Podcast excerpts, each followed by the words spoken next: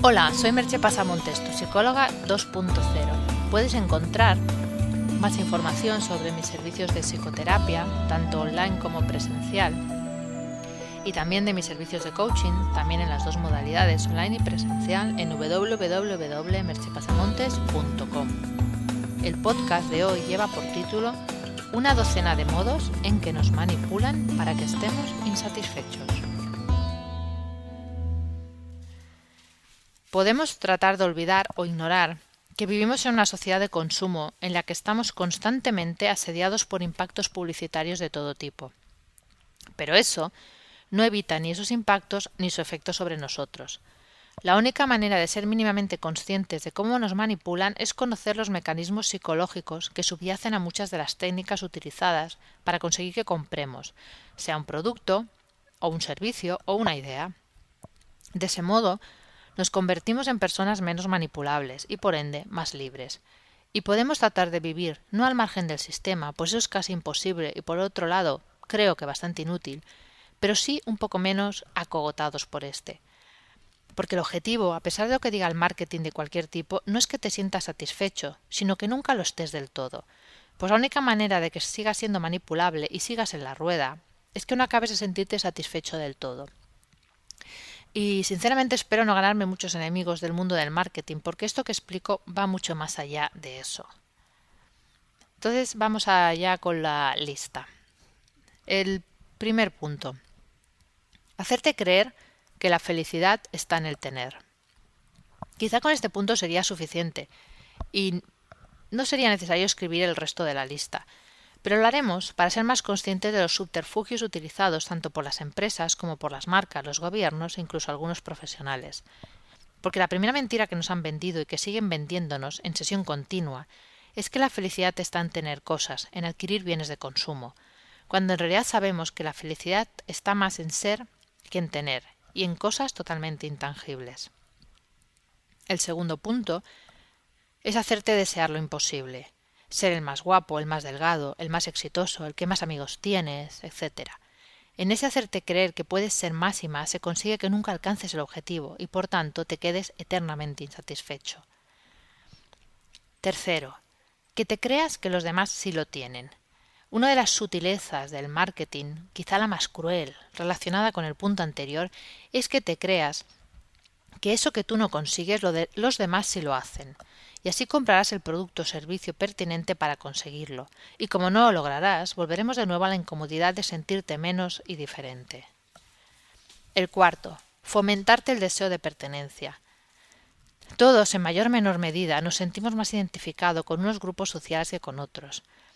Esta identificación puede ser por clase social, lugar de nacimiento, intereses, etc. El truco es fácil. Se identifica el grupo, sus características principales y se empaqueta de algún modo. Si quieres sentirte que formas parte, tendrás que pensar, actuar, vestir, comer de ese modo. Y como somos gregarios por naturaleza, trataremos de parecernos a los miembros de ese grupo, comprando lo que haga falta para lograrlo. El quinto, convencerte de lo que es importante. Esto que parece tan complicado es de lo más sencillito que hay. Solo tienes que machacar en los medios de comunicación con un tema determinado y dejar que las redes sociales expandan el tema en una especie de onda expansiva de enorme alcance. En breve, todo el mundo estará hablando de lo mismo como si eso fuera lo más importante del mundo. Y si tratas de discrepar con el hecho de que ese tema sea tan importante, te acusarán de aguafiestas, de rarito, de intelectual o directamente no te harán ni caso. El sexto. Venderte productos incompletos. La mayoría de las marcas podrían venderte sus productos por el mismo precio que lo hacen y además completos. Pero entonces te sentirías súper satisfecho con el producto y no tendrías necesidad de cambiarlo por mucho tiempo. Por tanto, es mejor venderte cualquier producto de modo que siempre le falte algo, algo o hacerlo a un precio muy caro. Así, o gastas mucho o te quedarás como con la sensación de que le falta algo, porque de hecho le falta, y tendrás tentaciones de volver a comprar en breve. El séptimo. Hacerte sentir pasado de moda. En línea con el punto anterior, si por una casualidad de la vida el producto estuviera completo, en breve saldrá otro más completo o más a la moda, y volverás a sentir que lo tuyo ya no sirve o ya no te llena del mismo modo. Y de nuevo tendrás que pasar por caja. Siempre hay que pasar por caja. El octavo, que te creas que si no lo tienes o no lo consigues es porque no quieres. Una de las mayores zanahorias que nos han colgado delante de las narices, proveniente de la concepción de vida americana, es que nos creamos que todos podemos conseguirlo todo. Que cualquiera puede llegar a ser presidente si se lo propone.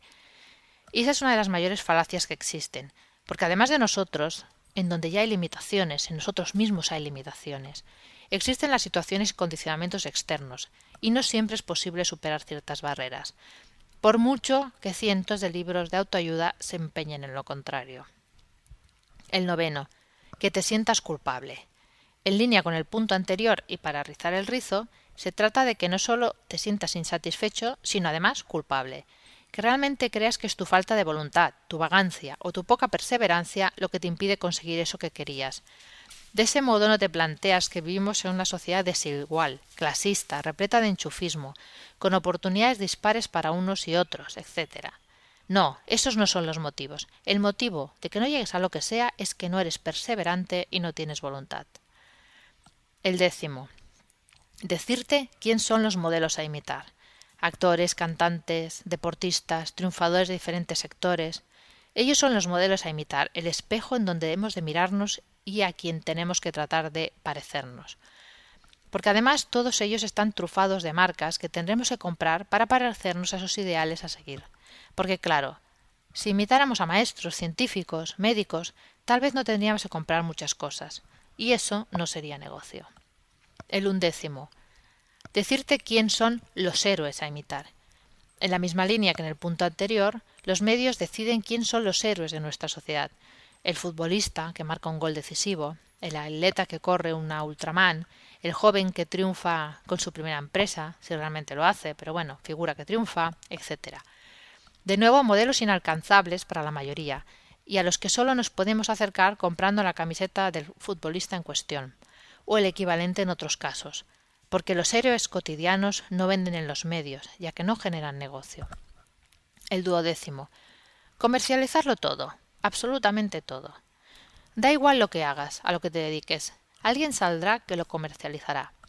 He sido psicóloga por más de veinte años. Ser psicólogo era algo vocacional, con lo que se podía aspirar a vivir dignamente, salvo algunas figuras que, que despuntaban mucho por salir en medios de comunicación y que podían, entre comillas, forrarse. Entonces llegó el coaching, bajaron las barreras de entradas al mundo de la mente y la ayuda y se montó el negocio. Porque sí, hay coach vocacionales, no vamos a negarlo, pero también hay muchos que han visto en esto una manera sencilla de ganarse la vida bastante bien, muchas veces vendiendo humo. Y es solo un ejemplo que pongo por cercano, porque me afecta a mí, porque lo conozco. Pero lo mismo pasa en casi todos los sectores. ¿Cuál es la conclusión? Que todo está mercantilizado. No quiero hacer una condena del marketing. Hay gente honesta trabajando en eso, incluso conozco a algunos personalmente y no tengo nada en contra. Pero no podemos olvidar que el marketing, que se aplica a todo, no solo a la venta de productos y servicios, tiene por objetivo venderte algo. Sí, a veces puede tener la intención de satisfacer una necesidad que tienes, pero como ya hemos visto, hay muchos casos en que esa necesidad no queda realmente satisfecha, por lo que el objetivo real está más cerca de crearte nuevas necesidades para la venta recurrente que en satisfacer las que tienes. Y así entramos en un círculo vicioso sin fin. Como ya dije en la introducción, no podemos quedarnos al margen del sistema, y tampoco pasa nada por dejarnos llevar en algunos momentos y satisfacer algunos caprichos. Mi única intención es que seas más consciente y con ello un poco más libre para elegir lo que realmente tú quieres que simplifiques tu vida, te desaceleres, no seas tan consumista y te preocupes de lo que verdaderamente importa. Te voy a hacer una única pregunta. ¿Con cuántas de estas insatisfacciones te sientes identificado? Hasta aquí el podcast de hoy. Puedes encontrar más información de lo hablado en el podcast y de mis servicios profesionales en www.merchipasamontes.com. Te espero en el próximo podcast. Bye bye.